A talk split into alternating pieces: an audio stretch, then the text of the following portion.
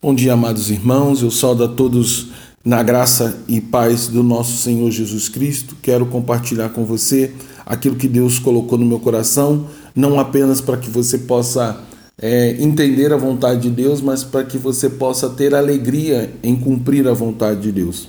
Para isso, eu quero ler o, o texto do Evangelho de João, capítulo 13, versículos 34 e 35, que diz: Um novo mandamento vos dou que vos ameis uns aos outros, assim como eu vos amei a vós, que também vos ameis uns aos outros. Nisso conhecerão todos que sois meus discípulos, se tiveres amor uns pelos outros.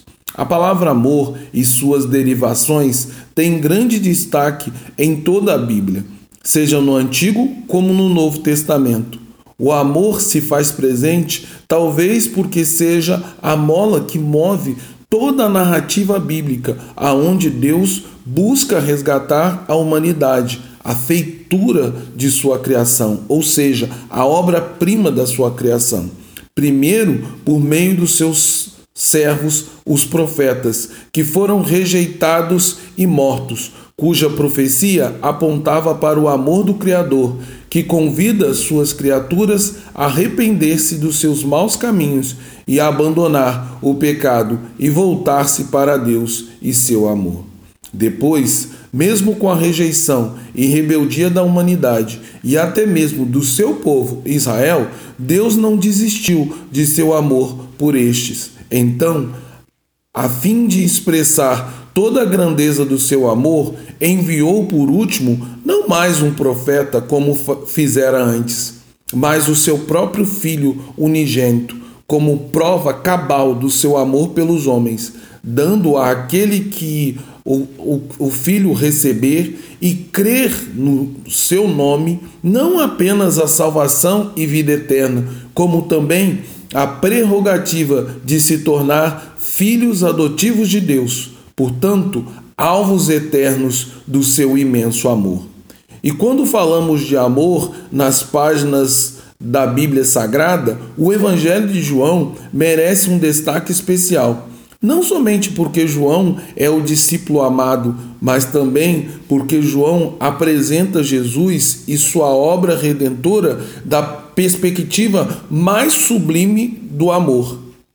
Em João, Jesus é o verdadeiro justo que jamais cometeu pecado algum, mas, mesmo assim, tomou sobre si as iniquidades e pecados de toda a humanidade, morrendo morte de cruz em, em nosso lugar, para que, por meio do seu sangue derramado na cruz, tivéssemos vida e vida em abundância reconciliação com Deus por meio do perdão dos pecados e assim pudéssemos não apenas saber que Deus nos ama, mas também sentir os efeitos do amor real de Deus por nós. João, além de revelar o amor de Deus através de Jesus, também destacou que na cruz Jesus se tornou Senhor e Salvador de todos os que creem, e os que creem se tornaram discípulos do Senhor Jesus, aprendendo suas lições sobre a forma de agir e aplicá-la, aplicando cada palavra do nosso Salvador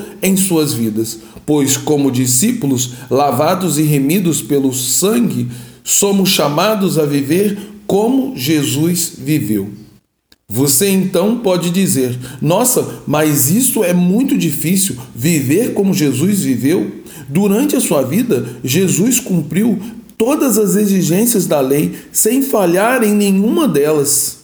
E a conclusão normal para essa, esse pensamento, e óbvio, é que é impossível viver como Jesus. De fato, chegar à perfeição de Jesus é quase realmente impossível.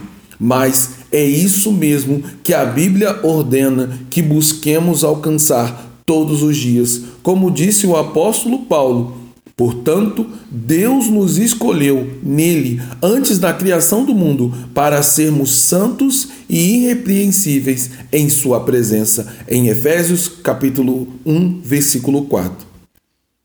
Essa ordem divina é confirmada em diversas outras passagens da Bíblia, tanto no Antigo quanto no Novo Testamento, como nas palavras do apóstolo Pedro, que dizem: Mas, como é santo aquele que vos chamou, sede vós também santo em toda a vossa maneira de viver, porquanto está escrito: Sede santo, porque o Senhor é santo.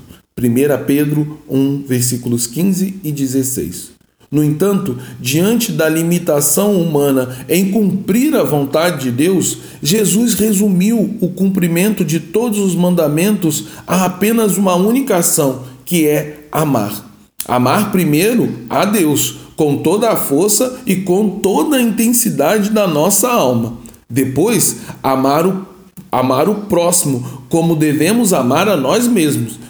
Dessa forma, Cristo revelou a importância do amor e, ao mesmo tempo, a simplicidade da lei, que consiste em apenas um ato e apenas e um único verbo: amar. Ao amarmos, não apenas faremos a vontade de Deus, mas também daremos um testemunho eficaz e contundente, mostrando que somos de Cristo e por Cristo. E assim o mundo verá que somos dele.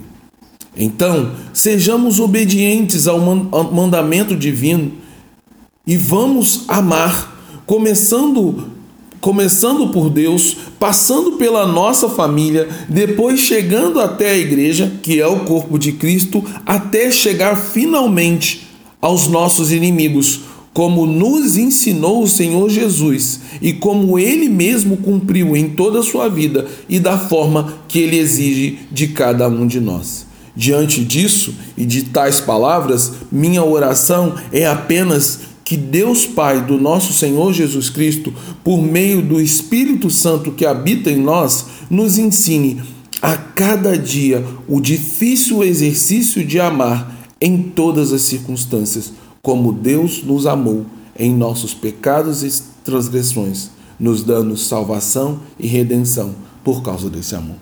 Agora que o amor de Deus, o amor que salva, o amor que cura, o amor que liberta, que a graça do Deus Filho, a graça que nos libertou, a graça que é maravilhosa e que o consolo, o consolo que traz refrigério, o consolo que nos convence da verdade e o consolo que nos molda segundo o caráter de Cristo, que o consolo do Espírito esteja sobre todos os crentes, discípulos de Cristo, aqui presentes e espalhados na face da terra até a volta de Jesus. Que Deus abençoe você, amado irmão, e que nós, pela misericórdia do Senhor, possamos ser obedientes ao chamado que Deus nos fez, ao chamado para ser discípulos, mas principalmente ao chamado para amar, porque quando nós amarmos primeiramente a Deus e amarmos ao nosso próximo, aí nós certamente cumpriremos tudo aquilo que Deus exige de nós e que Deus não manda nos fazer algo que não podemos cumprir. Se Ele pede, se Ele ordena, é porque com certeza poderemos fazer. Então que você comece hoje praticando, exercitando a obediência à vontade de Deus. Que o Senhor te abençoe nesse dia e que você viva segundo a vontade dele, para a glória de Deus e para que o nome de Cristo seja conhecido entre todos.